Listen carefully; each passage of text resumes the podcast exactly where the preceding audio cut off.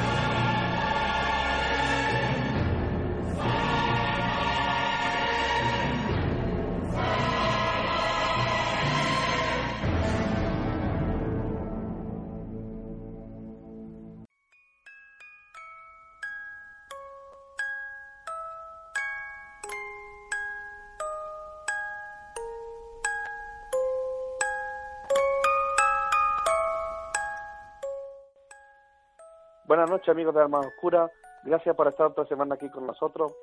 Bienvenidos a, este programa semanal de divulgación de misterio, en el que hoy tendremos la compañía de una gran amiga nuestra del programa, como es Elvira Lozano, una periodista y criminóloga de Sevilla, que es parte de, forma parte del equipo de la Barca de Caronte, que son amigos nuestros, y desde aquí le mandamos nuestros más cordiales saludos y nos hablará de cosas bastante bastante curiosas, nos hablará de los misterios de Edimburgo, esa ciudad mágica, esa ciudad insólita, que sin duda va a poner los bellos de punta más de uno.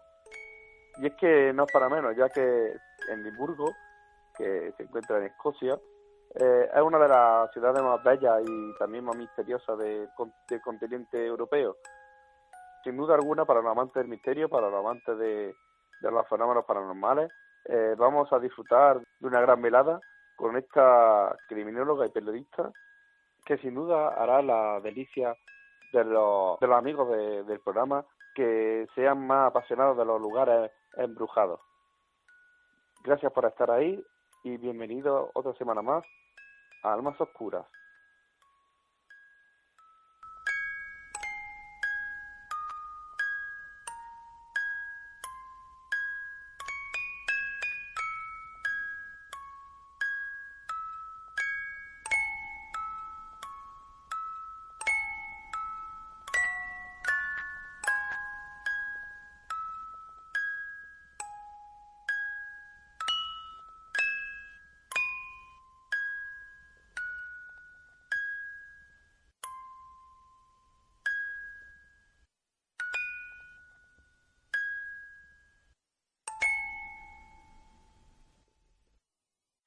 Noches, Elvira. Muy buenas noches, Jorge, ¿qué tal? Muchas gracias por estar con nosotros. La verdad es que es un placer tenerte en este humilde programa. Y antes de empezar en el grueso de la entrevista, ¿no? me gustaría preguntarte ¿cómo, cómo empezaste, cómo fueron tus orígenes en el mundo del misterio. ¿Qué te llamó la atención de él para adelantarte en este, en este mundo? Pues verá, Jorge, a mí, antes inclusive de, de, estudiar periodismo, a mí siempre me atrajo mucho este, este mundo del misterio. De hecho, de pequeña ya empezaba a leer novelas de Edgar Allan Poe, un autor que me encanta, y de hecho, vamos, uno de mis referentes. Y a mí siempre me, ha gustado mucho el mundo este del misterio, desde, desde muy pequeña. Eh, yo siempre he vivido como en mi mundo, y en este, lo que es relativo al misterio. Y bueno, ya escribía yo novelas de, de misterio, de terror, porque me, me atrae muchísimo este mundo. Y bueno, tomé un primer contacto. Al finalizar mis estudios de periodismo, pues me adentré en el mundo de la radio ligada al misterio, ¿verdad?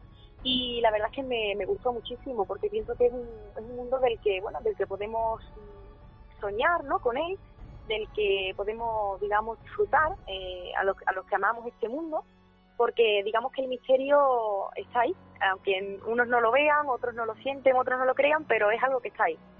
Y a mí siempre, pues, de pequeñita, digamos que me ha gustado mucho el misterio.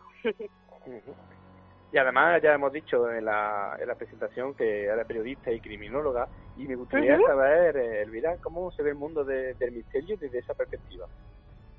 Muy interesante combinación, Jorge. A mí siempre eh, el mundo del misterio, eh, partiendo de, los crímenes, eh, pues, de hecho la criminología, ¿no? el estudio de, digamos, de, de, esta, de esta rama, me resulta muy interesante porque, bueno, si tenemos en cuenta eh, que las autopsias, por ejemplo, siempre han estado en todas las novelas de terror, de misterio.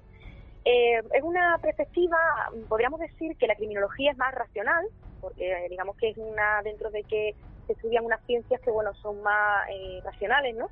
Y podríamos decir que el misterio, pues, eh, sería un poco más, eh, ¿cómo podríamos llamarlo? Más, bueno, irracional, ¿no? Pero digamos que lo, lo que es la, la doctrina eh, no es, digamos, no, no, cuenta con principio dogmático ni con doctrina. Eh, a mí me gusta combinarlo porque digamos que todo todo es el, lo oscuro, lo negro, ¿no? Por así decirlo. O sea, el misterio es eh, lo negro, lo oscuro, lo enigmático. Y la criminología, pues, es una ciencia que, que si te atrae, que si te atrae lo oscuro, el misterio, eh, pues sí que tiene ese puntillo, tiene ese puntillo de, de poder combinarlo, eh, pues, con, por ejemplo, como a lo Agatha Christie, ¿no? O sea, con, con, partiendo como el, como el propio misterio, con la investigación, ¿no? Siempre hay investigación, siempre hay unas posibles premisas, siempre hay una posibilidad, y, y digamos que aguardaría ese, ese misterio, ese cierto matiz enigmático que tiene la criminología, ¿no? Eh, a mí me resulta muy interesante, la verdad, lo que es la combinación y bueno, pues todo lo que tiene que ver con, con lo oscuro, ¿no? Por eso mucha gente te dice, estás estudiando criminología y ya te ven como, bueno, como algo oscuro, ¿no? raro, ¿no? sí. Bueno, somos almas oscuras, o sea, que aquí está como en casa. Sí. muy bien. Así eh, que bueno, podríamos decir eso, sí. Uh -huh. eh, bueno, sin duda la criminología, eh, la mente del asesino, ¿no? Esa maldad es otro gran Exacto. misterio de la, de la humanidad. Eh, ¿Qué crees que puede llevar a una persona a realizar ese tipo de actos? Pues, pues como tú bien dices, la mente pienso que puede jugar malas pasadas y de hecho muchas personas pues digamos que en esas mentes oscuras, ¿no? Eh, hay, bueno, hay principales monstruos como los asesinos en serie o los, más conocidos como los serial killers, también pues personas que tienen una mente eh, muy de superdotados, o sea, personas que tienen una, una inteligencia que va más allá de lo, de lo normal, ¿no? de lo convencional, o sea, personas que también llevan una vida totalmente normal, como por ejemplo, eh, bueno, Mr. Dr. Jekyll, ¿no? O sea, eh, personas que tienen esa, esa personalidad que tú dices, bueno, ¿cómo puedo hacer esto? Pues también digamos que encontramos eh, respuestas en el propio cerebro, como bien dices, ¿no? O sea, hay personas que la criminología la estudian desde la, la, bueno, la psicología criminal, podríamos decir y también pues explica todo, además asemejándose al misterio, como que intentamos siempre buscar respuestas, ¿no? Cuando la gente dice que el misterio es siempre esa, digamos que el parte del misterio está en nuestra cabeza, en nuestro cerebro, podría serlo. Pues yo pienso que, que la criminología aporta eso, ¿no? Desde la perspectiva de esas mentes criminales que, que intentamos pues estudiar como criminólogos, pues adentrarnos principalmente en, esa, en esas mentes, ¿no? En esas mentes criminales que nunca terminamos de comprender, por supuesto. Sin embargo, muchas veces eh, esa criminología, ¿no? Esa mente tan, uh -huh. tan oscura, eh, es un sí. misterio en sí, no la podemos explicar, ¿verdad? Exacto, efectivamente, es un misterio que en muchos de esos casos, pues por mucho que, que, los criminólogos pongan de su parte, psicólogos, bueno, psiquiatra forense, es imposible, es imposible adentrarse porque son mentes muy oscuras y mentes pues que tienen, digamos, una complejidad que, que es muy difícil adentrarse como tal. De ahí el misterio y lo apasionante de este mundo, de la criminología, que es adentrarse en esas mentes criminales, en el mundo, en todo lo que concierne a un crimen, ¿no? Cuando encontramos un crimen, pues no sabemos cómo, muchas veces, cómo, cómo llevarlo a cabo, cómo mm, descifrar esas premisas, ¿no? Esa, esos interrogantes que surgen, y es lo que yo creo que la conforman como una disciplina muy interesante, la verdad, muy apasionante. Y yo siendo totalmente neófito en este en estos temas y vamos que no tengo ni no tengo ni idea hablando uh -huh. hablando coloquialmente no sobre este tipo de, de temas eh, me gustaría saber si hay algún tipo de comportamiento o un tipo de reglas que, que hagan saber que esa persona es una sí. una posible persona asesinada en serie uh -huh.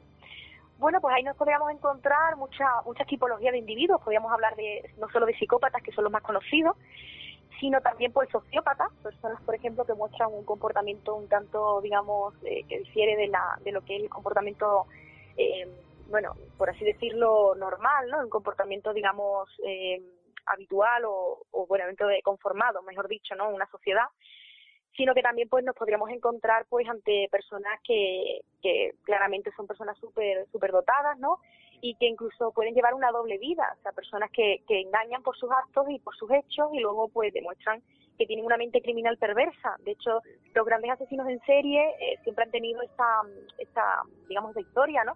Personas que a lo mejor pueden dedicarse enfermeros, personas que han estado relacionados con otros ámbitos y, y de repente pues esa persona resulta que es un monstruo, es decir, es una persona que, que tiene una mente criminal muy compleja y que muchas personas no se explican. Bueno, pues luego también muchas personas, pues también los trastornos de personalidad podrían también ser uno, unos factores, ¿no? Eh, y bueno, también pues todo lo que lo que concierne a este tipo de personas, personas que, que demuestran pues que tienen un, digamos, una, una mente que va más allá, inclusive, ¿no? Una mente muy controladora, muy calculadora. Suele haber traumas también, cuando hay personas que llegan con comportamiento criminal puede deberse también a, muchas, a muchos traumas, traumas infantiles, y bueno, y bien, pues personas que han padecido, por ejemplo, pues por lo que son, por ejemplo, secuelas psicológicas como podríamos decir que esos grandes criminales, pues conocemos después, adentrándonos en su vida, suelen ser personas que han sufrido agresiones sexuales de menor, o sea, cuando eran pequeños.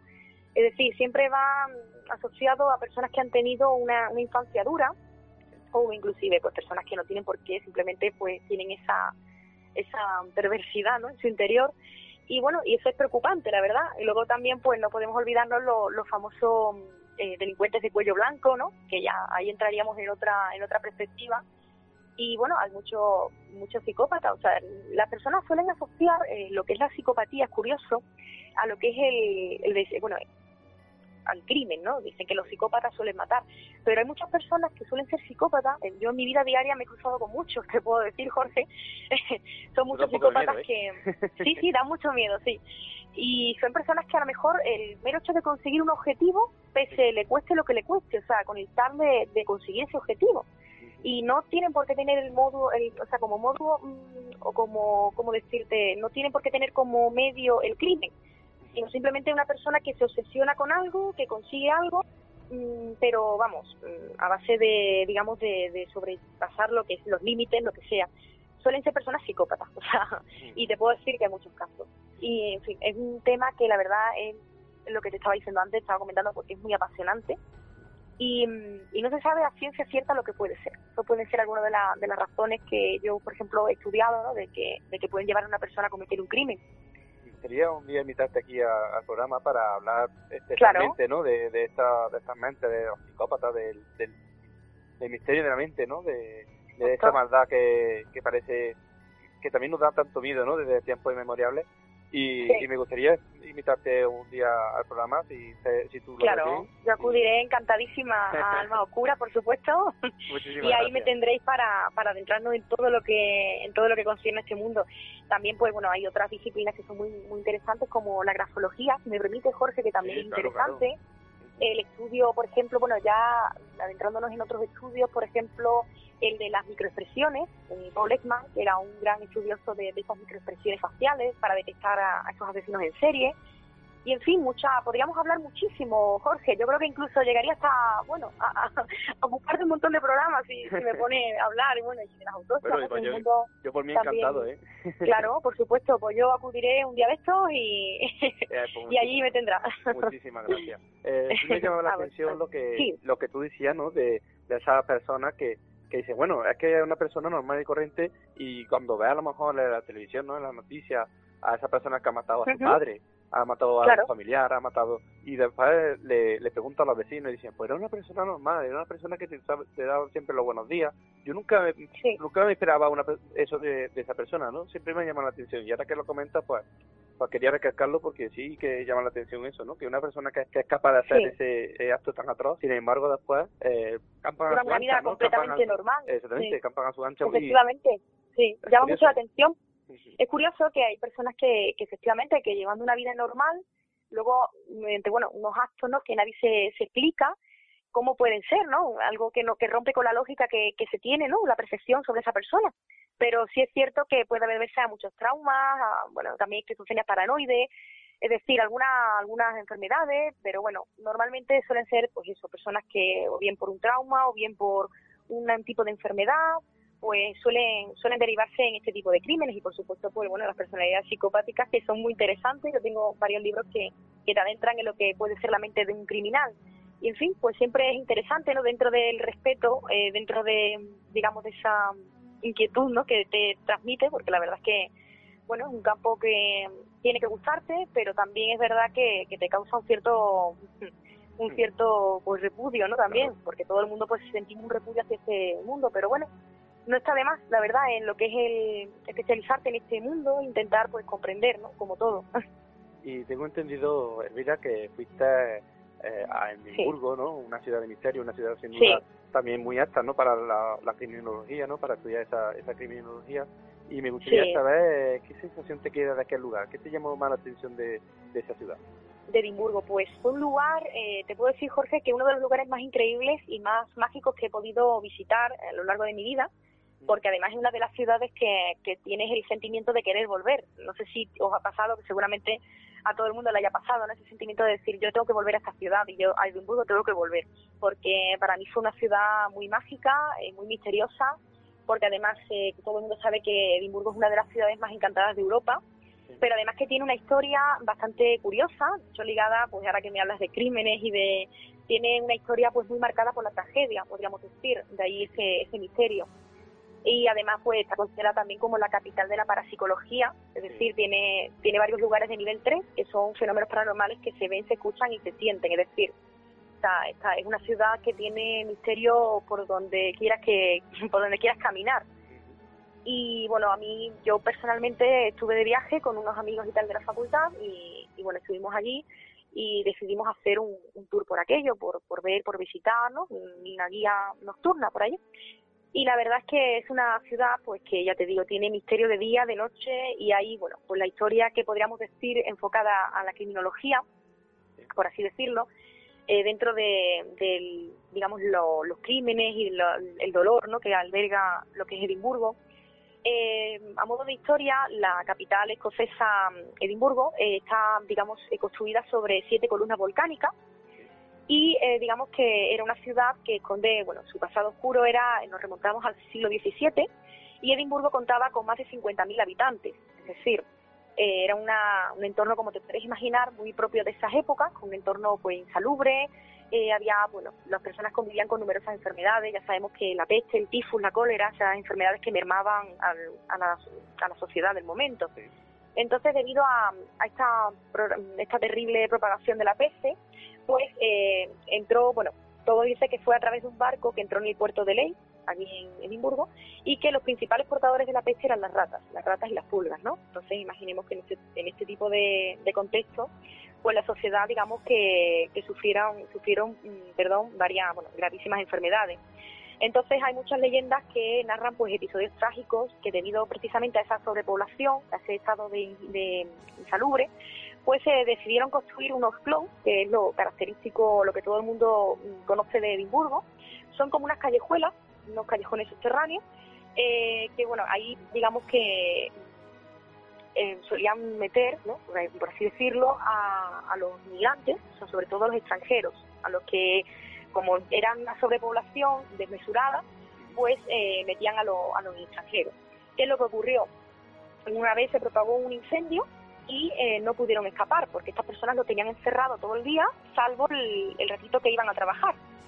Entonces, pues, ya te puedo decir que yo que he estado personalmente en uno de esos clubs por la noche, eh, bueno, pues la realidad es que resulta inquietante, porque además notas una atmósfera, una energía muy negativa y notas pues todo, ¿no? El ambiente de dolor, de angustia, es decir, eh, notas pues cómo, cómo, hay, cómo ahí sucedió algo. Ese sentimiento, Jorge, que imagino que lo habrás tenido alguna vez, o nuestros oyentes, eh, el sentimiento de, de, saber que estás ante un lugar donde ha habido una desgracia, o sea, donde sabes que haya habido dolor.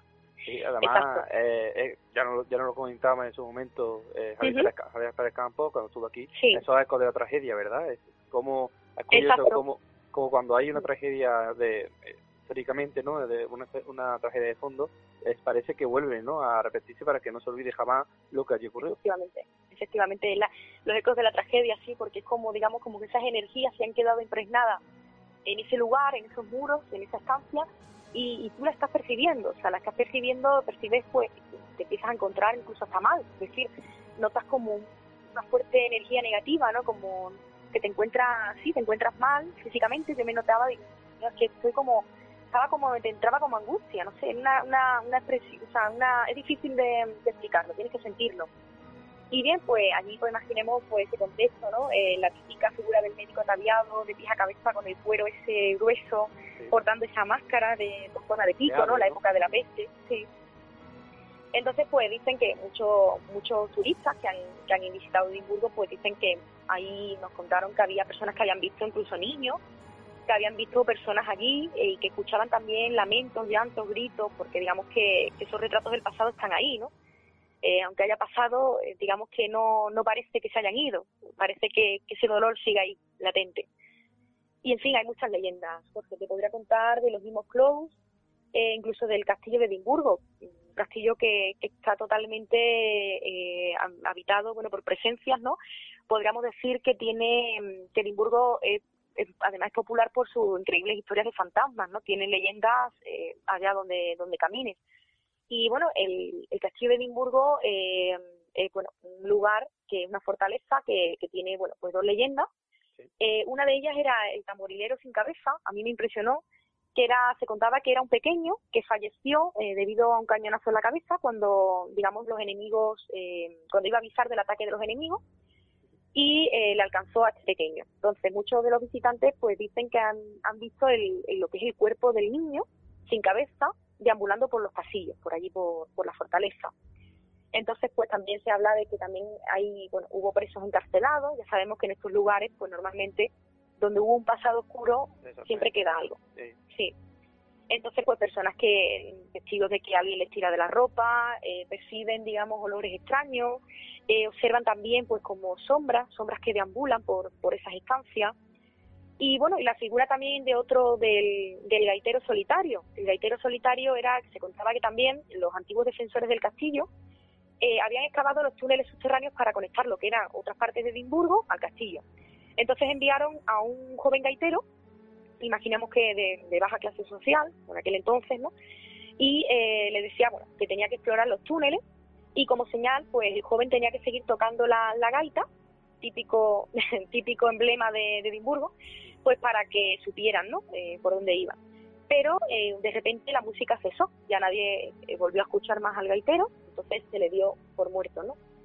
Y jamás se supo del chico y hay a quien, a quien asegura a día de hoy eh, que el sonido de que vamos que han oído eh, lo que es la el sonido de gaitas como una música de una gaita y que suena como si fuesen lamentos y siempre de noche. O sea que a mí esa historia me, impresionó muchísimo. Bueno lo pone la, la piel de, de, gallina desde luego. Sí, sí, a mí me impresionó porque además me imaginaba el contexto de, de volver a tu casa de noche y escuchar eso, pues la verdad es que no, pienso que, que no tiene que ser muy muy agradable. Desde luego, desde luego. desde luego que sí. Luego también otra historia que bueno podemos encontrar en Edimburgo, te puedo decir de todo. Si piensas quedarte en un hotel, elige cualquier hotel, pero que no sea el hotel de Scotsman, mm. el escocés, porque allí se esconde el fantasma de un señor que, que habitaba lo que antes era una oficina de correos. Entonces, aquí muchas personas que trabajan actualmente en el hotel pues le contaban eh, que bueno que ahí se puede oír ruidos como personas que estén como si como una oficina eh, paquetes como si como si hubiese allí una oficina de, de correos. Entonces pues imaginamos que bueno este señor lo mismo puede ser un huésped que va deambulando por las habitaciones no por las diversas estancias. Yo por si acaso bueno, estaría bien, la verdad. A quien nos gusta el misterio, podríamos ir, la verdad. Exactamente. Yo estaría encantado, desde luego. ¿eh? Desde luego que sí. De hecho, si alguna vez voy a Edimburgo, ten por seguro que voy a elegir ese hotel. Al hotel de Scotsman. El, el Yo que soy un poquito masoquista, pero bueno. bueno, yo creo que todo, ¿verdad? Lo que nos gusta el misterio, tenemos que, que, ir a su sitio. Exactamente. Y bueno, los casos de, de, bueno, el American Close era uno de los, de los close, como eh, se sabe que, bueno, el caso de Amy, una niña, eh, decían que bueno una vez que, que se digamos que tuvo lugar el escenario macabro esto de, lo, de los enfermos de la peste de este digamos este momento esa catombe que se produjo pues una vez superado este, este episodio se decidió capiar parte de esta ciudad y se decidió construir sobre ella ¿Qué es lo que ocurrió? Pues que con el paso del tiempo se investigó pues sobre esta zona, ¿no? Esta zona que había quedado pues abandonada. Y eh, se descubrió pues que abajo había una ciudad subterránea. De hecho, Edimburgo es famosa por eso, por la ciudad subterránea. Entonces hay una historia, una leyenda, eh, seguimos con leyenda, y vamos a hablar del caso de Amy, una pequeña que dice que enfermó de peste bubónica y que desde entonces eh, vaga eh, reclamando una muñeca. Eh, de hecho, vamos, los que van, algunos de, los, de las personas que van allí, no solamente visitantes, sino también medium, pues todos, digamos, lo que todos los medios que visitan la zona reparan en eso, que es una pequeña que busca su muñeca. Y entonces se ha convertido en una, una atracción turística el que cada visitante pues deposita dentro de lo que es un baúl un muñeco, es decir, un peluche. Y bueno, muchos pues dicen que se sienten observados porque tal vez a, la pequeña Ini pues le gusta recibir a su visita. Es una historia que a mí también me, me, me produjo escalofríos, la verdad. Claro, los niños también no nos conectan un poco con ese lado del misterio, nos, dan un poco más de reparo, ¿no? Sí, que, que a lo mejor un fantasma de una persona de una persona adulta, no sabemos por qué, bien por qué, pero es como que conectan, ¿no? Un poco más con el mundo del misterio. Claro, exacto, sí, sí, es verdad. Son personas que tienen, bueno, aparte que tienen una gran sensibilidad, los niños es como que cuando un niño fallece parece que no asume la muerte, ¿no? Que sigue ahí. Están perdidos, son almas perdidas y, y, en fin, pues parece ser que estos, los pequeños pues son los que más se suelen manifestar en estos casos. Y siguiendo con los close, hay un hay un close, Jorge, que si me permite, a mí me, me gustó mucho la historia, fue muy curiosa. Es el, el Borwick Close, eh, en este close se esconde una, una historia muy trágica, podríamos decir que una historia de un hombre que fue condenado por el juez eh, por no poder pagarle a su esposa de la que se había separado. Por ello, el, hombre decidió tomarse la justicia por su mano y asesinó al juez.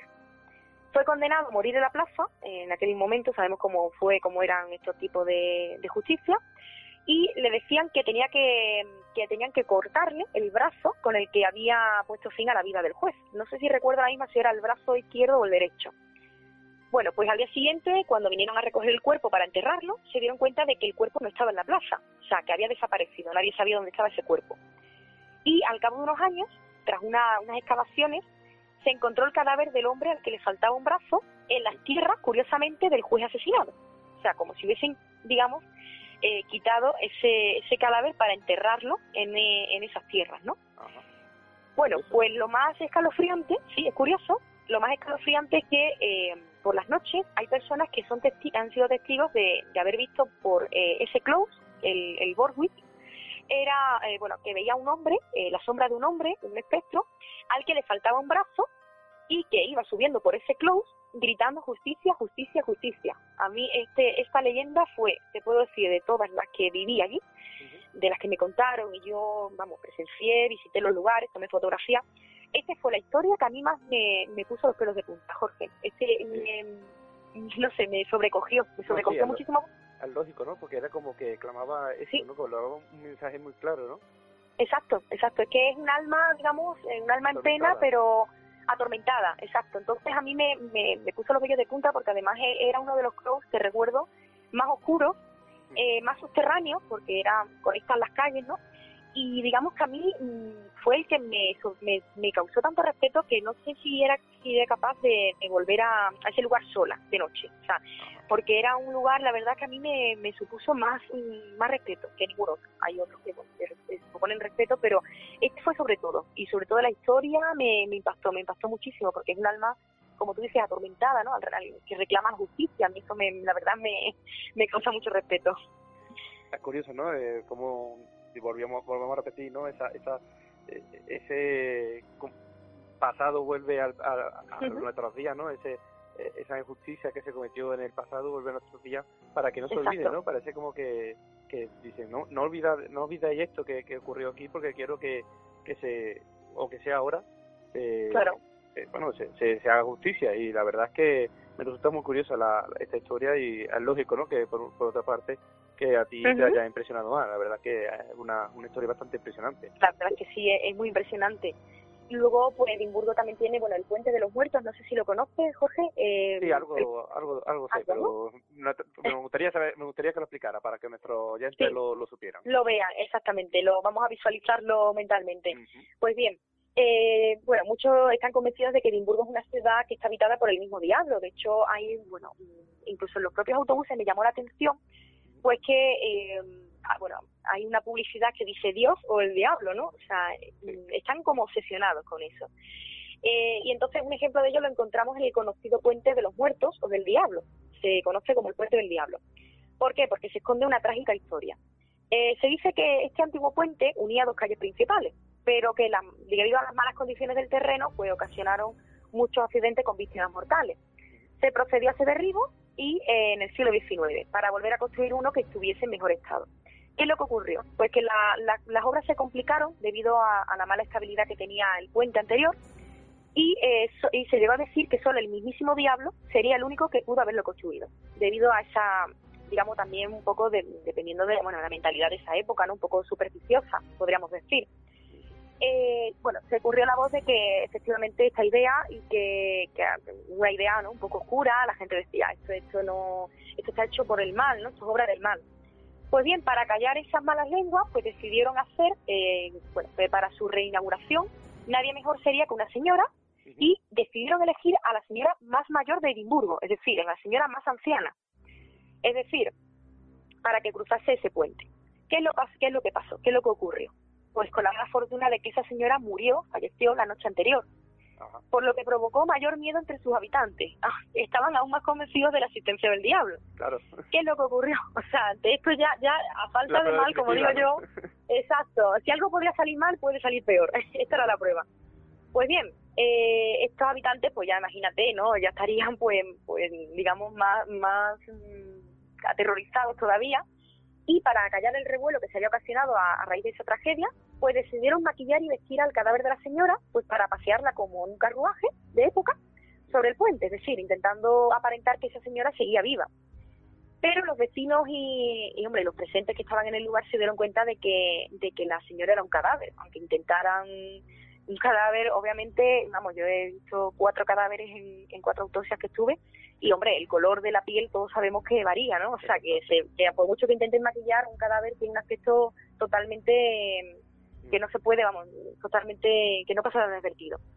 Entonces, eh, bueno, pues esta señora pues fue la que inauguró este puente, pasando con ese carruaje, y desde entonces pues nadie se atrevía a cruzarlo, era como un puente maldito. ¿Qué es lo que ocurrió?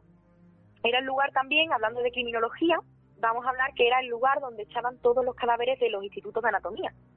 Incluso justiciaban a las mujeres condenadas por brujería en esa época y eh, sus castores pues la ataban de pies y manos a una piedra para lanzarlas al agua.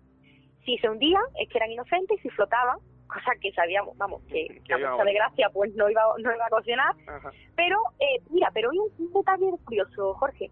Eh, para vamos para que lo sepan también los oyentes eh, había mujeres que sí flotaban flotaban porque, mm, como en esa época, llevaban unas, unas faldas muy densas y creaban como una especie de bolsa de aire y, digamos que se elevaban, o sea, que flotaban. Eh, ocurría raramente, pero llegaba a ocurrir. Entonces, pues, eso decían que era que Satanás la estaban eh, sujetando desde abajo, por lo que posteriormente estas mujeres pues pasarían a ser, desgraciadamente, quemadas en la hoguera. Que no había, no, se sabe que era mejor o que era peor. Exacto, no había escapatoria. Entonces, pues, eh, a modo de curiosidad, pues este puente eh, es uno de los puentes que en la actualidad mm, hay, hay, bueno, se produce la mayor cantidad de suicidios registrados. Y por eso llama la atención, pues, por su paso hay no una colocación de carteles cuando vas paseando por ese puente. Yo he pasado por ese puente, así que no no me pasó nada en el momento. Yo, la verdad que. diablo, ¿no? Nada, nada, nada. Yo dije, venga, yo tengo que seguir porque tengo que conocer la ciudad, o sea, no me voy a quedar. bueno, pues me llamó mucho la atención que los samaritanos ponían, bueno, unos carteles en la barandilla y decían, eh, ojo, ¿no? Eh, en tu vida, ¿no? En plan, como, como atrayendo a las personas, como diciendo, tu vida tiene salida, ¿no? Ajá, para ayudarle, ¿no? Para ayudarle, sí, porque hay personas que dicen que, que se suicidan. O sea, que es el puente que mayor cantidad de suicidios se registran. Pero yo pienso que, bueno, tras mirar la factura, yo creo que le darán más ganas de morirse, ¿no? Se puede llamar a ese teléfono, que sabe Dios lo que le iban a costar, madre mía. Entonces, pues, la verdad es que es un puente que tiene mucha historia, por eso quería quería contároslo, porque es un puente que Sí, un puente muy bonito, sí. Además, vamos, actualmente han puesto unas redes para evitar precisamente esos suicidios, porque da a lo que son las vías del tren. Antiguamente era agua, pero ya eh, lo que hay ahí es un paso de tren. Así que, bueno, hay otros lugares, bueno, también os podría llevar a, a The Tron Kirk, no sé si las has escuchado, Jorge, o alguno de los oyentes. eh, bueno, es un lugar que, está, está, situado en pleno de en plena Royal Mile, que es la, esa calle, y eh, es una iglesia que se llama de Tronkirk. Bueno, pues esta iglesia eh, tiene un nivel 3 de actividad paranormal y es un templo presbiteriano que se construyó en el siglo XVII y que permanece cerrado desde el año 2008.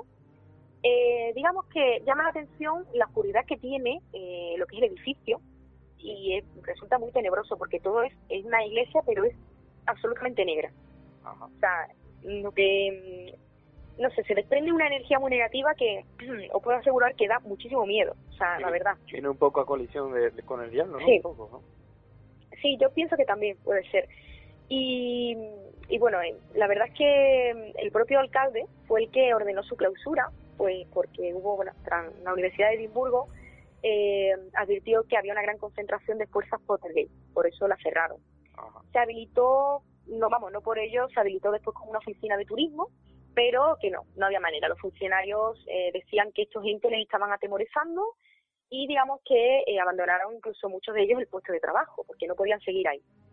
Y entonces, pues, debido a, estas fuerzas demoníacas, se dicen que son fuerzas demoníacas, que no son entes, eh, digamos, no, son presencias, meras presencias, sino que son, son entes, pues, que tienen, digamos, una actividad bastante negativa y que además perturban el trabajo de estas personas. Entonces, ya te digo, eh, inclusive yo escuché que los propios habitantes de Edimburgo evitan pasar por su lado, o sea, que la esquivan directamente, toman el camino por la acera de enfrente.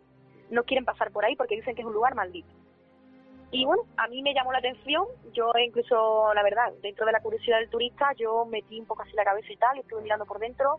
Es una lástima porque la verdad es que lo que es la, iglesia es pequeñita, no es muy grande, pero es muy bonita, la verdad. Dentro tienen la típico, ¿no? La típica mm, la, la bóveda, en plan, vamos, la verdad. Pero bueno, lo que ya son las ventanas están rotos, el cristal está roto, está un poco abandonada, la verdad es que era pena, pero bueno, mm, por lo menos pues investigar, eso sí, se ha investigado, se han hecho muchas investigaciones paranormales en ese lugar y en fin, a ver cómo aquello por lo, por lo pronto lo presente, yo creo que va a seguir cerrado, porque aquello tiene pinta de que va de que va a estar muy cerrada, la verdad. Pero es curioso, ¿no? es curioso que una, un ayuntamiento, nada, nada menos, ser una, un edificio por, por bueno, por casos paranormales, ¿no? Exacto, y sobre todo que dejen su trabajo, o sea, que eran personas que estaban totalmente atormentados, es decir, estaban, pues no, no querían, no querían ese lugar. Y luego, pues, eh, las bóvedas de Edimburgo, que también dicen que tienen gran interés eh, histórico. Y que además, pues, eh, estamos hablando también de, bueno, si hablamos, mira, vamos a hablar de asesinos en serie, siguiendo con criminología, y vamos a hablar que cuando estas bóvedas en principio se destinaban para el almacenamiento de, los comerciales que trabajaban en el puente y que cuando fueron abandonadas la aprovechaban los inmigrantes, eh, perdón, los habitantes más pobres. Estamos hablando antes de los extranjeros de que habitaban la ciudad. Entonces, ¿qué es lo que ocurrió? Pues que mm, como vivían en malas condiciones, no sin luz, sin ventilación, pues en estos lugares se, se convirtieron en los escenarios macabros de grandes asesinos, eh, dos asesinos, bueno, los míticos asesinos Urke y Hal, que eran unos ladrones y asesinos eh, que cometieron muchísimos crímenes. Entonces, pues se dice que fue uno de los lugares más embrujados porque ahí era donde mataban a sus víctimas. Eh, luego también, bueno, eh, vamos a hablar de cementerios, si te parece, Jorge. Sí, claro. A ver qué... Muy bien. Mira, eh, hay un cementerio que es el de Carlton Hill. Eh, yo lo recorrí de noche, estuvimos allí viendo los cementerios porque hay una curiosidad que los cementerios de Edimburgo permanecen abiertos, no es como aquí. Ajá. Entonces te puedes meter allí y, bueno, anota a, ver si algún oyente pues le gusta, pues mira, toma una idea y cuando vaya a Edimburgo pues dice voy a visitar lápidas, ¿no? A, tomar fotografías. A, mí, me gustaría porque, hombre, además los, los, cementerios de allí, ¿no? De Escocia son tan monumentales, ¿no? Tan, son muy eh, bonitos. Son muy diferentes a los de aquí, en verdad. Sí, es verdad, es verdad. Y además allí, bueno, pues hay, hay pintores, filósofos como David Hume, que están allí enterrados y la verdad es que lo que dicen son panteones que son muy impresionantes, vamos, son la verdad es que son bonitos, es distinto, ¿no? Exactamente, tiene su, tiene su cierto, ¿no? Su cierta Claro. Su cierto sí, su cierto encanto, sí, es verdad, sí. Así que bueno, yo en este cementerio lo que me llamó la atención fue uno la tumba del pintor escocés David Hallam. Eh, este pintor, bueno, del siglo XVIII, eh, cuando fallece, eh, resulta lo que más llama la atención cuando uno visita, de hecho voy a, poner en la página de, Almas Oscuras eh, la foto para que nuestros oyentes puedan verla, que yo tomé en la misma lápida, pues se puede, se puede apreciar el rostro como de él mismo, o sea, como una, una pintura que él mismo se hace, un autorretrato, y eh, parece estar llorando, o sea, eh, coincide con los rasgos, según los que los estudiosos, coincide con los rasgos que tenía el pintor. Y, se, y, bueno, todo parece indicar que, se trata de su propia imagen, o sea, que lo que es el, reverso de la tumba está la cara de él. está hecho con manchas de humedad, sí, es muy muy curioso, Jorge. Yo después voy a poner la foto eh, para que para que bueno para que los oyentes pues vean vean cómo es esto, porque la verdad es que llama mucho la atención y bueno, se aprecia perfectamente lo que es el rostro del pintor.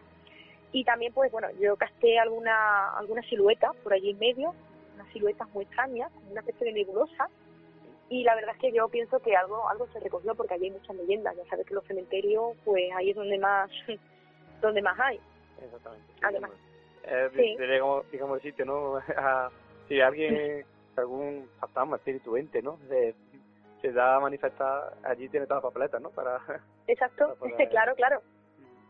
Ah, ya te digo, es súper interesante también el cementerio de Geicia, que es otro otro cementerio que hay allí. Y en fin, allí pues lo que hay, pues mucho... Decían que también había mm, prisioneros que, que eran encerrados también por las autoridades y que, en fin, allí lo que sobre todo se habla, el cementerio de Grecia es más suerte. Ese, ese cementerio eh, tiene fama por los poltergeists, porque hay muchas personas que, que han sido testigos pues de entidades paranormales malévolas, es decir, eh, sobre todo lo que, se conoce como el negro mausoleo, y que hay muchas personas pues que la verdad, yo he, yo he tenido la sensación, curiosamente, cuando uno de estos cementerios, sobre todo este, el de Grecia, en el que te sientes observado. O sea, yo en ese, en ese cementerio tuve la, la, sensación esa, ¿no? De, de sentirme observada. Y, y además, pues, eh, resulta extraño, hombre, también a todo esto hay que añadirle, pues, caminar de noche, ¿no? Por unos cementerios que, debido a nuestra tradición, nuestra cultura, no, no acostumbramos a ello. Y, hombre, también puede ser que sea eso, ¿no? La sensación de, decir, estoy paseando por un cementerio de noche. con una amiga, con un amigo. Sí, la verdad es que también puede ser eso, que estar, encontrarte en ese lugar de noche, pues no, no uno no está muy acostumbrado, la verdad. Así que bueno, pero también hay muchas personas que, sí que son testigos allí de, bueno, de los típicos colores que nos explican, eh, anomalías auditivas, ¿no? Eh, escuchar algo, que se estoy escuchando como lamentos o como eh, también, pues bueno, ruidos, pues hay mucha gente que dice que han escuchado ruidos incluso bajo la tierra, o sea, como si, como si de las propias tumbas saliesen. Sí, eso, es un poco, eso impresiona bastante, y además de noche, te imaginas en ese contexto que, que en fin, es como la noche es más vulnerable, ¿no? Todo el mundo sentimos, nos sentimos un poco más vulnerables. Y en fin, pues hay mucho, hay muchas personas, muchos testigos que, efectivamente pues han visto, incluso se hablaba, se perdón, se hablaba hasta de posesiones. Incluso, en el, bueno. ¿En el mismo cementerio? En el mismo cementerio. O sea, yo, yo afortunadamente no, no lo sufrí, vamos. Pero, pero bueno, la verdad es que a mí por eso Edimburgo me pareció fascinante porque, bueno, es como el misterio de principio a fin, en fin. Es como, bueno, podría hablarte largo y tendido de todo y, y, en fin, la verdad es que me gustaría, pues eso de decir, me gustaría pasar una temporada allí e investigar. La verdad que... Ver aquello, sí. No, digo que la verdad que la verdad es que llama la atención y bueno, a mí me ha dejado los dientes largos, ¿eh? Yo tengo que yo tengo que ir ya sí, o sí ahí a, esa ciudad. ¿eh? Pues te la recomiendo completamente. además muy bonita, muy hospitalaria y, muy bonita. Y ya veis que allí hay de todo. Aquí puedo hablarte de criminología, de, de misterio, porque además muchos de estos asesinos pues depositaban a sus víctimas en esos lugares, ¿no? Y en fin, había mucho, se hablaba mucho de esa época de los típicos ladrones que mataban, o sea, su modo operandi era el robar y, y, lo, y asesinaban a sus víctimas. Pero bueno, hay mucho de Burke, ¿no? El que hemos hablado, de Burke, que eran como dos hermanos, que de hecho están enterrados en, el cementerio en el, en el que hablaba al principio, en el, Calton, cementerio de Calton Hill. Ahí hay, hay esos asesinos, son asesinos oscuros, ¿no? Que, que digamos que, eran famosos en Edimburgo por ello, por las víctimas, porque eran asesinos sin piedad y además, vamos, asesinos en serio. Así que, la verdad que es fascinante. Es curioso que dos, que dos asesinos eh, estén como, digamos, entre comillas, como un símbolo, ¿no? De, esa, de ese Edimburgo misteriosa, esa Edimburgo negra. Y, Efectivamente. Y además que, ya digo, a mí me ha fascinado totalmente porque es que hay de todo. Tanto misterio como demonio, bruja, asesino. Hay de todo, hay de todo para elegir. Es, muy, es muy, verdad, hay varios pintos, ¿no? la verdad es que, que podríamos decir que, que tiene un pasado, pues muy, una historia bastante compleja, porque abarca todo, ¿no? Abarca las supersticiones, la brujería, lo que bien dice, eh, podríamos decir que es el, bueno, el escenario de esas calles nocturnas, bueno, con esos adoquines, ¿no? Esas calles grises, con la lluvia. Y bueno, podríamos decir, pues, como no se me vienen a la cabeza esos asesinos, como por ejemplo la López Victoriana, ¿no? De, de Jack Destripador, ¿no? Esas calles solitarias, grises, que, que, que ahí siempre se juega con eso, con ese prototipo, ¿no? El tipo, podríamos decir, de, de asesinos, ¿no? Así que la verdad es que es interesante, es interesante ese, esa combinación que, que tú has destacado, Jorge, de, de, la criminología con el misterio. Sí, y además, bueno, ya hablaba de ya el pasado, que podríamos hacer actualmente otro otro programa más que ver, porque aquí también hay otro personaje misterioso. ¿eh? Exacto. Eh, ya el destripador yo creo que es súper interesante como, como, bueno, como forma, incluso como personaje histórico, podríamos decir, ¿no? Por muy, eh, digamos, paradójico que resulte, muy en personaje histórico porque, bueno, siempre ha sido un personaje que ha suscitado mucha curiosidad, se ha hablado de él, de hecho en programas como Cuarto Milenio, ¿no? Han, han hecho como, digamos, trazado retratos de, de, lo que, de quién pudo ser, ¿no? Este hombre que, que causó tanto terror en su momento y que se ha convertido, digamos, en un, en un personaje. Pero, ya digo, es todo tan amplio que podríamos llevarnos horas y horas hablando. Sí, es que es el problema, creo que, que me he tenido demasiado, madre mía. Es que, no, no, no, te preocupes. es que, Edimburgo es, es, fascinante, vamos. Sí, sí, yo estaba, vamos, yo estaba con la boca abierta, me, me, a, a, través del reflejo de la pantalla y estaba con la boca abierta diciendo, madre mía, qué, qué, historia, qué historia tan, tan interesante, ¿verdad?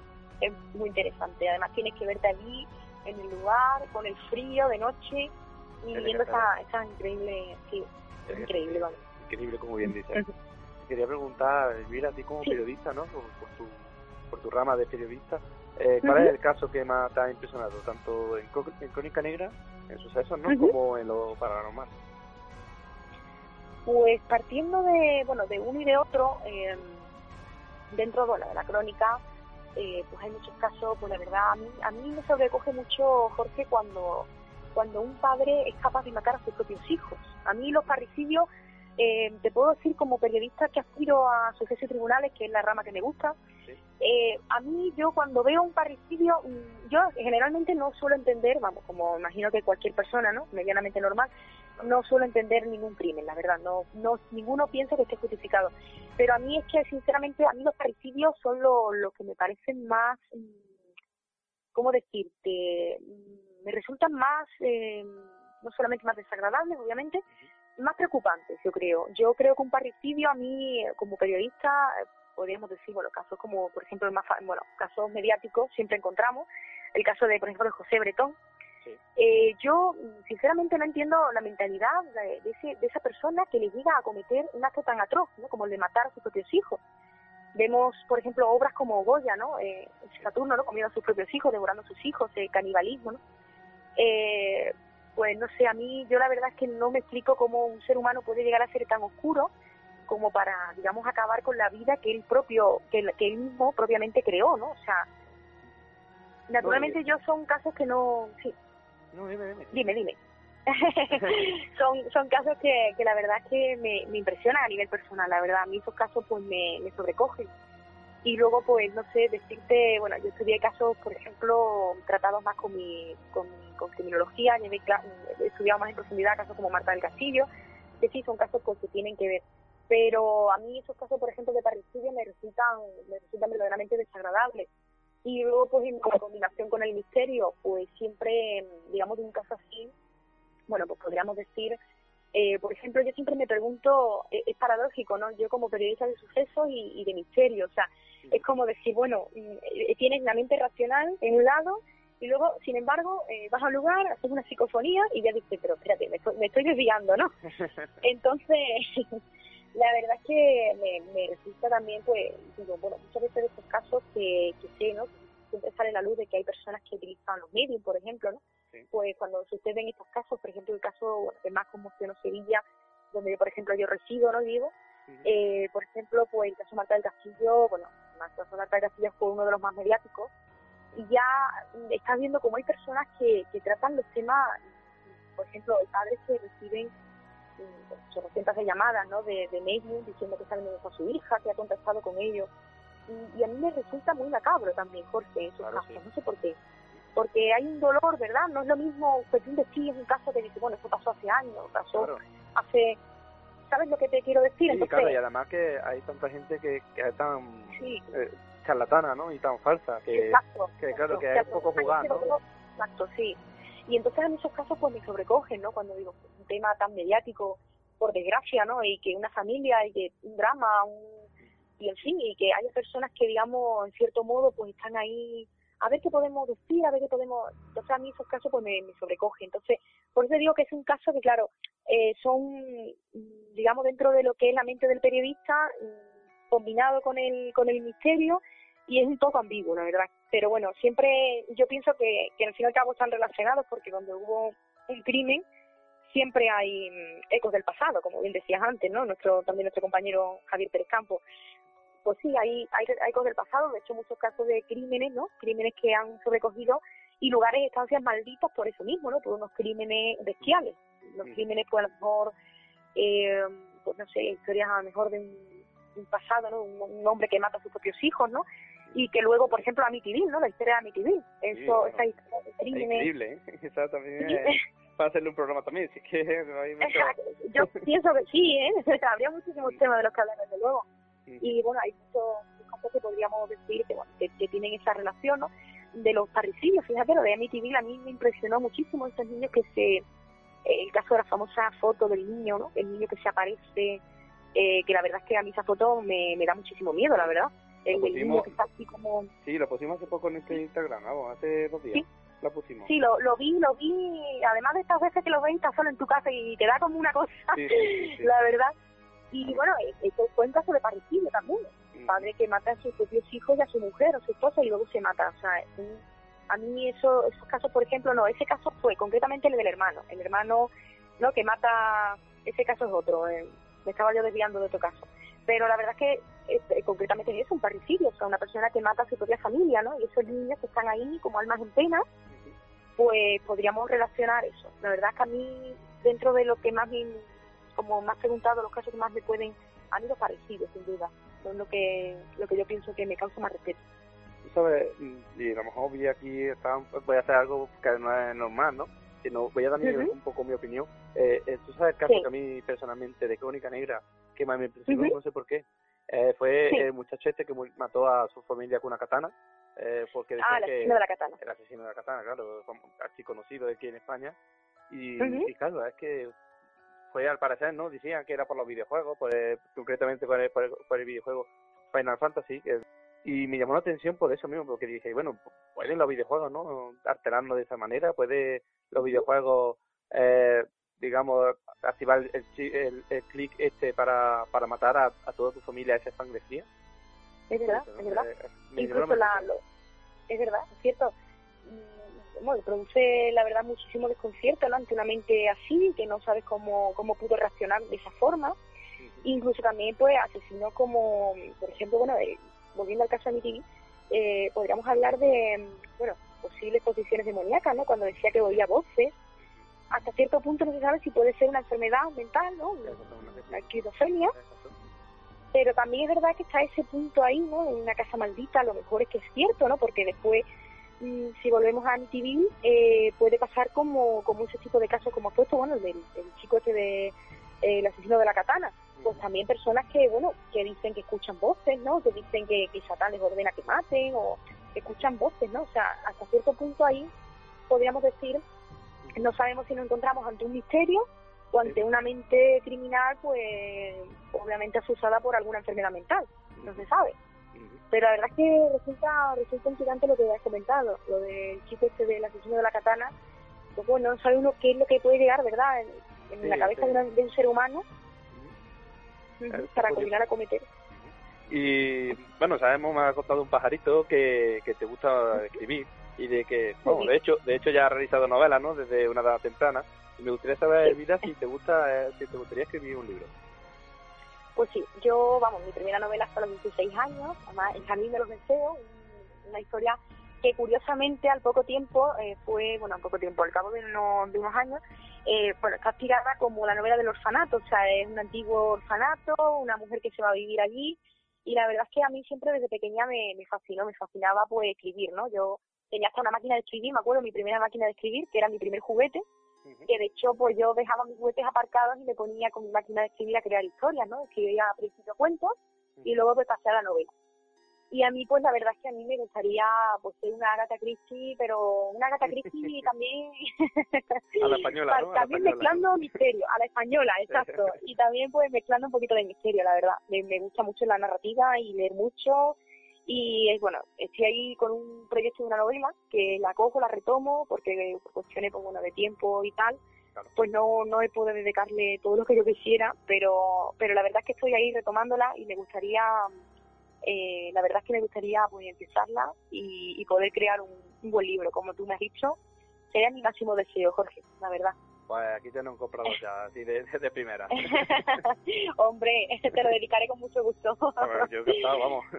vamos, a ti, a todo el que, al que lo desee, ahí estaré yo. Pues nada, así que bueno, sería... Sí, muy bien, muchas gracias. La verdad es que me gustaría me gustaría muchísimo a mí, vamos, desde pequeña me, me encanta a mí eso de coger un, un bolígrafo y un papel en blanco y liarme a escribir historia, tengo muchísima imaginación, pero muchísima, vamos, yo creo que eso, madre mía, pero yo creo que me falla muchas veces eso, el que tiene tantísima imaginación, pero bueno. Siempre constructiva. hombre, ya verás como, como si una vez que te pones, de, hecho Paco, Paco Pérez Caballero, ¿no? Eh, sí. estamos teniendo aquí en el, en el programa, eh, nos decía que, que la, la, mayor preocupación ¿no? de, un, de un escritor a la hora de escribir un libro es el tiempo, ¿no? que buscar ese tiempo para, para dedicarle al, libro. Así que simplemente buscar tiempo y seguro que la, las musas ¿no? te acompañarán y, seguro que sale un gran libro de, claro que sí. la verdad es que sí. Lo malo es inspirarte en la ducha y no poder escribir. o inspirarte en un lugar que está en un momento que tú dices, madre mía, en medio de una clase de la facultad y bueno, en fin, tengo estas y todo, decía, ay, que tengo esa idea. Incluso de, estar en un viaje, estar en Londres, de un apartamento y decir, me he inspirado una novela, ¿no? Pero, por eso te digo, pero lo malo es el tiempo, ¿no? Que, es ese enemigo que tenemos todos, ¿no? El tiempo. El, yo podría hacer mucho, pero siempre el tiempo te limita, ¿no? Te limita todo lo que te gustaría realizar. Pero, en fin, poco a poco, yo creo que la constancia es la clave de todo y, hay que seguir siempre, pues, pues cumpliendo todas tus metas, ¿no? Y todos tus propósitos y por supuesto pues intentar sacar el tiempo de, de donde podamos no para, para llevar a cabo eso. Y ya para... así que bueno espero sí, Dime, dime. espero que pronto no pues pues pueda tener esa novela ya completa la verdad. Pues nosotros desde aquí te, te, animamos a que a que la, a que la escribas y bueno y aquí te apoyamos para y te mandamos toda la, la mejor energía para que sea posible esa para que podamos muchas gracias y que podáis verlo, Madre mía. Muy bien. y me gustaría también preguntarte ya para terminar, Elvira, eh, ¿cuáles son los proyectos que tienes para el futuro cercano?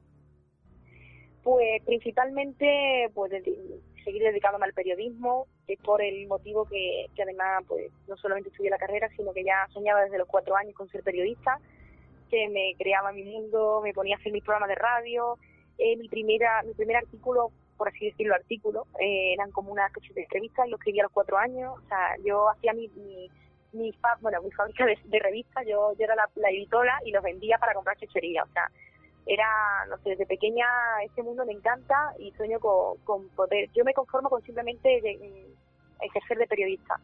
Nunca, nunca sentirme, como digo yo, nunca, siempre desde la humildad, nunca sentirte, no ser famoso, yo no aspiro a ser famosa, ni conocida, ni, no, no, yo simplemente eh, lo que aspiro es a, ejercer, a que, a que me puedan dar la oportunidad de ejercer mi, profesión, no solamente mis estudios, sino mi, mi profesión desde que era pequeña y que, bueno, y cumplir el sueño de comunicar, que es lo, lo que yo más deseo, lo que para ello he nacido, pienso, es para comunicar, para comunicar todo y, y en fin, y sueño pues con, con llegar, bueno, con ejercer, me gustaría el periodismo de sucesos y tribunales, que es para lo que yo me he especializado, por ello la criminología, pues, pues, digamos he aprovechado para tener unos conocimientos más amplios de esta disciplina y para pues digamos tener más, más capacidad para, para llevar a cabo pues esta, esta rama, ¿no? especializarme en esta rama del periodismo.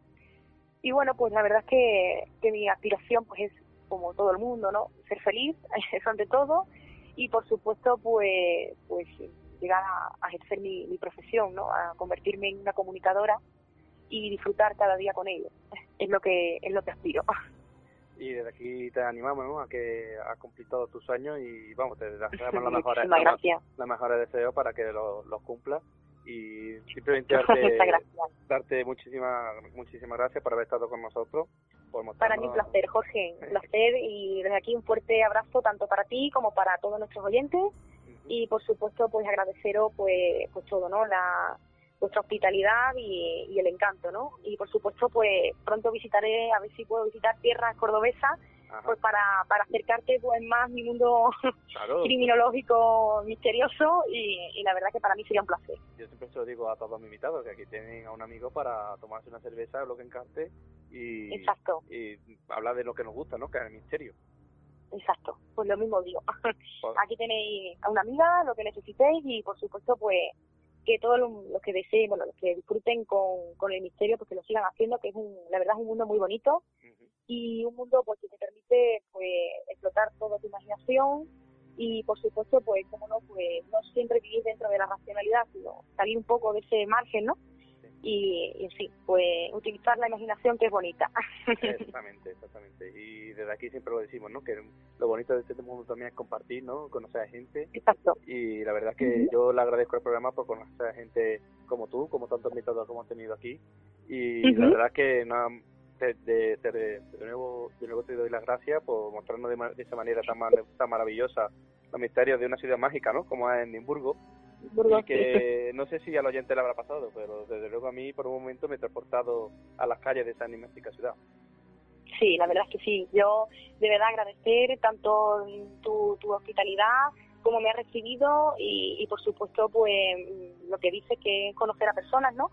y, la verdad es que aprender, aprender de todo el mundo, que es lo que pienso que, hay que aprender, ¿no? Aprender de todas las personas, que todo el mundo tenemos algo que aportar y por supuesto pues me alegro muchísimo de que, de que bueno de que te hayas transportado y que nuestros oyentes se hayan transportado por esas calles que era mi intención y, y bueno y por supuesto animar a, bueno animaros a todos los que queráis a visitar esa magnífica tierra de misterio como Edimburgo. Que yo, vamos, pienso volver pronto. Podemos organizar una, una, excursión a Edimburgo, ¿no? Una quedada de Edimburgo. Una quedada misteriosa para, para ir todos. Exacto, efectivamente. sí, sí, sí. Suena muy bien. Así que bueno, pues desde aquí de verdad agradeceros atentamente todo, vuestro vuestro cariño y por supuesto pues pues eso, pues el deseo bueno de, de visitar tierras cordobesas y poder pues volver a transportaros a, a estas calles de Edimburgo tan magníficas o bueno, y en fin, otras otras muchísimas historias que bueno, de otros lugares que también os puedo contar. Y por supuesto siempre pues también animar bueno, a las personas porque se interesen también por la criminología, que es bonito, la verdad es que es un mundo que no es oscuro, sino que hay también, digamos, eh, a mucha gente le, impone, ¿no? Le da respeto porque, bueno, está relacionado con lo, con lo macabro, con los crímenes, con pero bueno, también es un mundo que tiene que se puede aprender mucho. Es como la antropología humana, o sea, podemos aprender de, de digamos, de este de este mundo, pues aspectos interesantes, ¿no? De la a mí me gustó mucho lo que te comenté, la grafología, el estudio de la, de la personalidad a través de la, de la escritura, que también dice mucho. Y en fin, también pues intentar sacar partido, ¿no? A esta, a esta disciplina para aplicarlo a la vida. Por supuesto.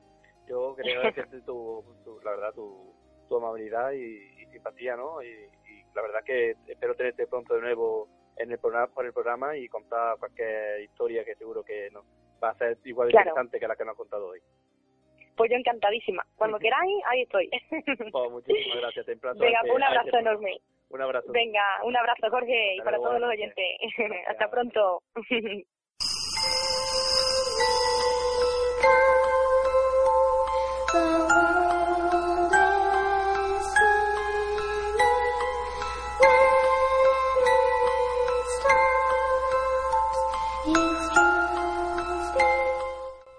Noticias, sucesos, historia.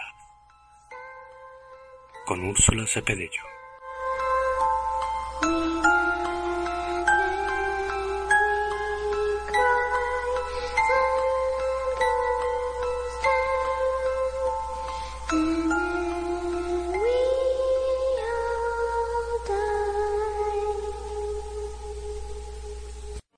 Pues como toda la semana, amigos, tenemos aquí a Úrsula Cepedello, que nos traerá las últimas noticias que ocurren a nuestro alrededor. Buenas noches, Úrsula. Buenas noches, Jorge. Eh, bueno, eh, hoy vamos a traer de primera noticia un clásico de misterio, ya que hablamos de combustión espontánea. Pues sí, porque a pesar de que la mayoría de las personas piensan o dicen que la combustión espontánea humana no es más que una simple creencia paranormal o sobrenatural, la realidad es que en los últimos 300 años ha habido más de 200 casos bien documentados de combustión espontánea humana en todo el mundo. Y ahora, ni más ni menos, ha vuelto a ocurrir, pero esta vez en Alemania. Una mujer con graves quemaduras se debate entre la vida y la muerte después de incendiarse misteriosamente en el banco de un parque. Las llamas brotaron de la mujer mientras los transeúntes horrorizados corrían hacia ella, como lógico, y utilizaban sus chaquetas para, para intentar apagar el fuego. Pero ya era demasiado tarde y la mujer tenía más del 90% de su cuerpo quemado. El incidente ocurrió en Flensburgo, al norte de Alemania, el lunes, este lunes pasado por la noche. Según los medios locales, la víctima tiene unos 40 años y es originaria de, la República de Mauricio.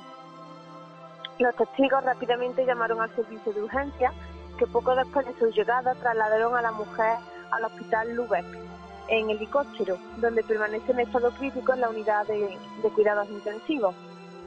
El fiscal Flensburg Salman Lieber dijo que los investigadores no habían descartado la posibilidad de que se tratase de un intento de suicidio, pero algunos testigos presenciales dijeron a los medios locales que la mujer ni gritaba ni se movía, mientras las llamas estaban envolviendo todo su cuerpo. Este último dato ha llamado la atención de los expertos en lo paranormal, quienes creen que se trata de un nuevo caso de combustión espontánea humana.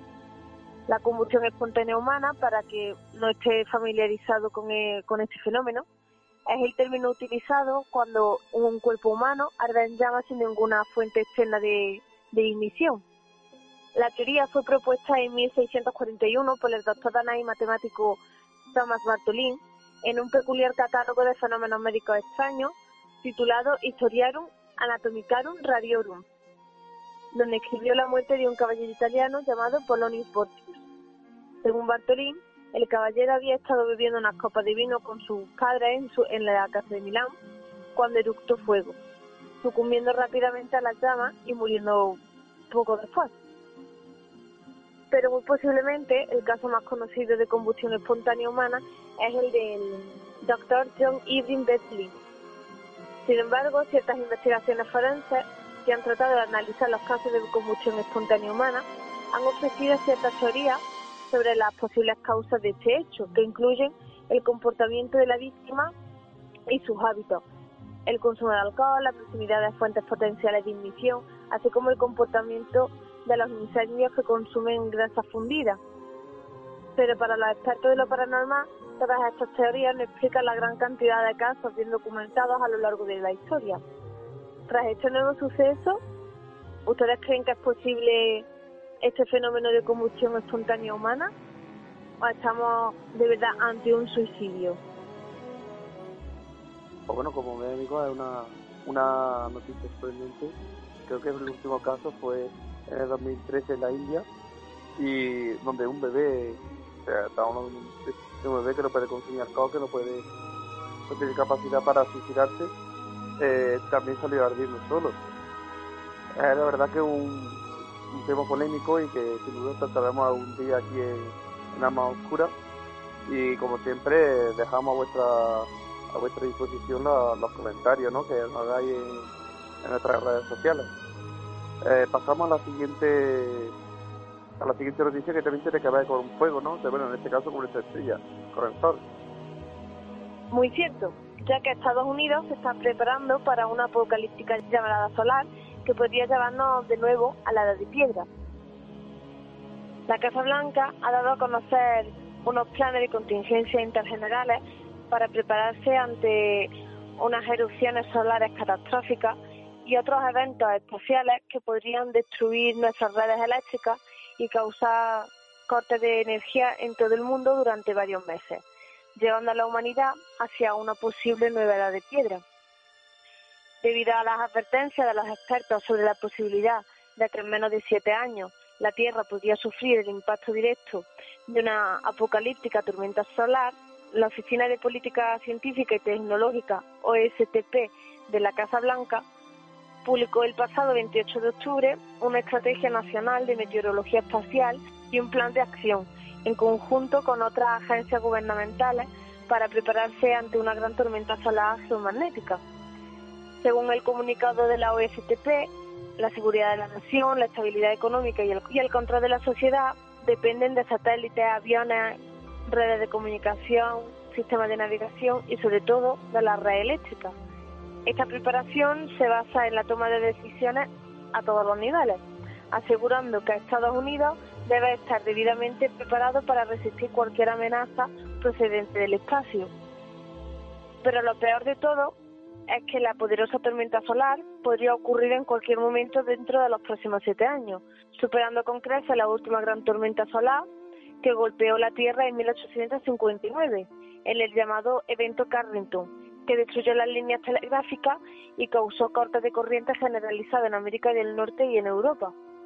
Por su parte, John P. Holdren, asistente de la Oficina Política Científica y Tecnológica de la Casa Blanca, el clima espacial es un fenómeno natural que tiene el potencial de causar efectos perjudiciales importantes en el bienestar económico y social de cualquier nación. Este plan de acción consta de seis pasos y aconseja a la población que se esté preparando con equipos de emergencia, agua potable, alimentos y medicamentos suficientes para, para sobrevivir al cataclismo por lo menos 72 horas. Un pulso electromagnético, EMP, liberado en una llamarada solar, podría tener un impacto devastador en la sociedad moderna impulsada por la tecnología del siglo XXI y en la economía global. El pulso electromagnético podría interrumpir las redes eléctricas y causar cortes de energía durante varios meses. También podría interrumpir los sistemas GPS, las comunicaciones por satélite y los servicios de comunicación de radio de alta frecuencia instalados en el sistema de transporte global y desconectar por, por completo teléfonos móviles, tarjetas de crédito y el servicio de Internet. En resumen, el fin de nuestra civilización tal y como la conocemos ahora mismo. ¿Estamos preparados para sobrevivir a la inminente tormenta solar? ¿Seremos capaces de llevar una vida medianamente normal sin la tecnología que nos, que nos rodea ahora mismo? Ya, lo ha dicho bien Ursula, que es algo no apocalíptico no para nuestro día, pero quién sabe si puede ser algo bueno para nuestra sociedad, ya que en, estas fechas ¿no? que estamos de tanta tecnología tan, que nos va poco a poco, eh, podemos volver otra vez a resurgir como sociedad, ¿no? Es verdad que para muchas para en muchas ocasiones sí saldremos perdiendo, pues, sobre todo en el lado de la ciencia mm, de farmacéutica, ¿no? La, ciencia médica, ya que perderemos mucho entero en cuanto a, a la lucha contra las enfermedades, pero sin embargo, en otros lados dicen que no hay mal, no mal que por bien no venga. Y quién sabe, ¿no? Dejo, dejo eso ahí, ¿no? Que a lo mejor puede venirnos por un lado bien. La siguiente noticia de ya sí vamos a algo más paranormal, ¿no? Pues sí, es que resulta que una mujer ha huido de su casa después de ver un rostro fantasmal en un selfie que, que se echó. Según ha publicado recientemente el tabloide inglés Daily Mail Online, Natasha Bowden, una joven madre de 26 años y residente de Blackpool, Inglaterra, se hizo un selfie con su smartphone después de teñirse el pelo de rubio. Natasha, pues simplemente quería compartir su nuevo look con sus amigas en las redes sociales, pero la joven se quedó totalmente paralizada después de ver un aterrador rostro estachar en su hombro derecho. Natasha en ese momento no se lo pensó dos veces y salió corriendo al hotel más cercano para pasar allí la noche. Y al día siguiente comenzó la búsqueda de una nueva casa para poder vivir tranquilamente con su pareja, Mac Donoghue, y su hija de dos años de edad, Dolly. Pero lo más curioso de todo fue que tan solo seis semanas antes, trabajadores de un tanatorio fueron a su propiedad para recoger un cadáver. Al parecer los enterradores se habían equivocado de casa, pero Natasha que pensó que era una señal de que en su casa había un fantasma. Pero lo que no se esperaba Natasha era que su imagen se convirtiera en todo un fenómeno viral, compartido en todas las redes sociales y medios de comunicación de todo el mundo. Muchos usuarios han mostrado su sorpresa y temor ante este rostro y podrían demostrar que algunas entidades pueden llegar a manifestarse físicamente mediante la nueva tecnología. ¿Se os ha parecido alguno de vosotros un rostro o figura fantasmal en vuestro selfie? Si es así, no dudéis en compartirlo con nosotros, como siempre os ofrecemos, mediante las redes sociales, en Facebook, Twitter y ahora, como llevamos ya dos semanas, también en Instagram. Y por supuesto, en nuestro correo electrónico, te tengo miedo arroba hotmail.com. Repito, te tengo miedo arroba hotmail.com. Ya lo habéis oído, amigos, que si tenéis alguna experiencia, una foto que tengáis difícil explicación, pues nosotros estaremos encantados de, de verla y de y bueno y de opinar ¿no? sobre ella y ver qué, qué es lo que puede aparecer allí. La foto esta de, de esta noticia la vamos también a poner en nuestras redes sociales, eh, en nuestro, ya lo ha dicho Úrsula, podéis seguir tanto en nuestra página de Facebook como, nuestra, como nuestro mm, Twitter, arroba alma oscura, y en nuestro, en nuestro Instagram, en nuestra nueva cuenta de Instagram, en el que por cierto ya llevamos cerca de 150 seguidores, que está muy bien para el poco tiempo que llevamos. Y también tenemos que decir que hemos superado ya las 100.000 escuchas totales del programa. Así que os damos, os damos las gracias como toda la, como toda la semana por estar ahí eh, escuchándonos y por esa legión fiel, ¿no? Que poco a poco va creciendo de oyentes de Alma Oscura. Ahora vamos a pasar a una sesión que hace tiempo que no que no poníamos, pero que está de nuevo aquí, y es que vamos a pasar a la sesión de libros recomendados. Pues en esta nueva entrega de nuestra sección de libros de misterio vamos a recomendar tres libros diferentes. El primer libro que os traemos Inexplicable de Paco Pérez Caballero de ediciones Boy Books. Este libro supongo que ya lo conocerán si es que son oyentes frecuentes de, de Almas Oscuras. Si no, es la criatura nació de las manos de nuestro anterior invitado, Francisco Pérez Caballero, que con Inexplicable exploraremos lugares que ponen los pelos de punta. Sabremos qué hay de verdad en las historias de fantasmas, nos enfrentaremos a los misterios de la muerte y comprobaremos en definitiva qué hay tras lo inexplicable, como bien indica su nombre. Una obra que no debe faltar en la estantería del amante del misterio. Como bien dijo Paco en nuestro anterior programa, hay que abrir la mente para ver más allá de lo que solemos ver. El segundo libro que traemos es Maldita Noche de Francisco Granado Mellado, ediciones Se Leer. Cuando empezamos en Alma Oscura, teníamos un objetivo que era dar a conocer el misterio desde una visión humilde y objetiva. Y una forma de hacerlo eran los, libros que diferentes amigos del programa tenían.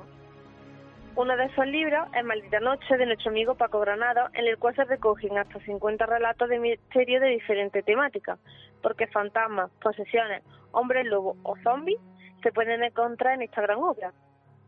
Paco es además uno de los encargados de traernos todas las semanas el programa La Odisea del Misterio, junto con la compañera Mari Gutiérrez, que desde aquí os recomendamos a su escucha. Y por último, pero no por ello menos interesante, trajo Visitante de otro tiempo, de Ana María Márquez, de Ediciones Libro en Hablas. Y volvemos a otro libro que tiene que ver con el programa anterior, ya que hablábamos de Belchite Viejo en nuestra ruta del misterio. Y es ahí donde se ambienta esta novela, en el Belchite del 37, que es donde se traslada su protagonista desde el 2013, donde conocerá el pueblo en la guerra civil. En una carrera traumática donde deberá encontrar un objeto que deberá traer hasta nuestros días. Este libro es de nuestra gran amiga Ana María Márquez García, como ya había dicho antes, presentadora de otro gran programa que desde aquí os recomendamos escuchar, La Caverna de Luisiana. Bueno amigos, tres grandes obras de tres grandes amigos que sin duda le agradecemos su esfuerzo ¿no? para escribir un libro que no es siempre fácil y desde aquí quiero deciros también si hay algún problema para conseguirlo o no lo encontráis o lo que sea eh, solamente tenéis que decírnoslo al, programa y nosotros lo, averiguaremos, nos cargamos para averiguarlo. Muchísimas gracias Úrsula por, eh, por esta, esta semana, por estas dos sesiones. Muchas gracias a ti Jorge. Te esperamos la semana que viene. Hasta la semana que viene, Jorge. Y sin más, también nos vamos a despedir de nuestros oyentes, ya que aquí termina este programa de Alma Oscura, este, este programa semanal. Y, simplemente daros las gracias por estar ahí, por ser fieles y expresaros a la semana que viene, ya que por fin tendremos con nosotros al doctor Juan Manuel Miñarro, que nos hablará de la, nos hablará de la Sábana Santa, ya que es uno de los grandes estudiosos de la Sábana Santa, de la, de la síndrome. Y seguro que los amigos van a disfrutar mucho porque este hombre sabe de bastante, sabe bastante detalles curiosos que no pasa que, no, que pasan desapercibidos para los ojos normales de la gente. Muchísimas gracias por estar ahí. Hasta la semana que viene.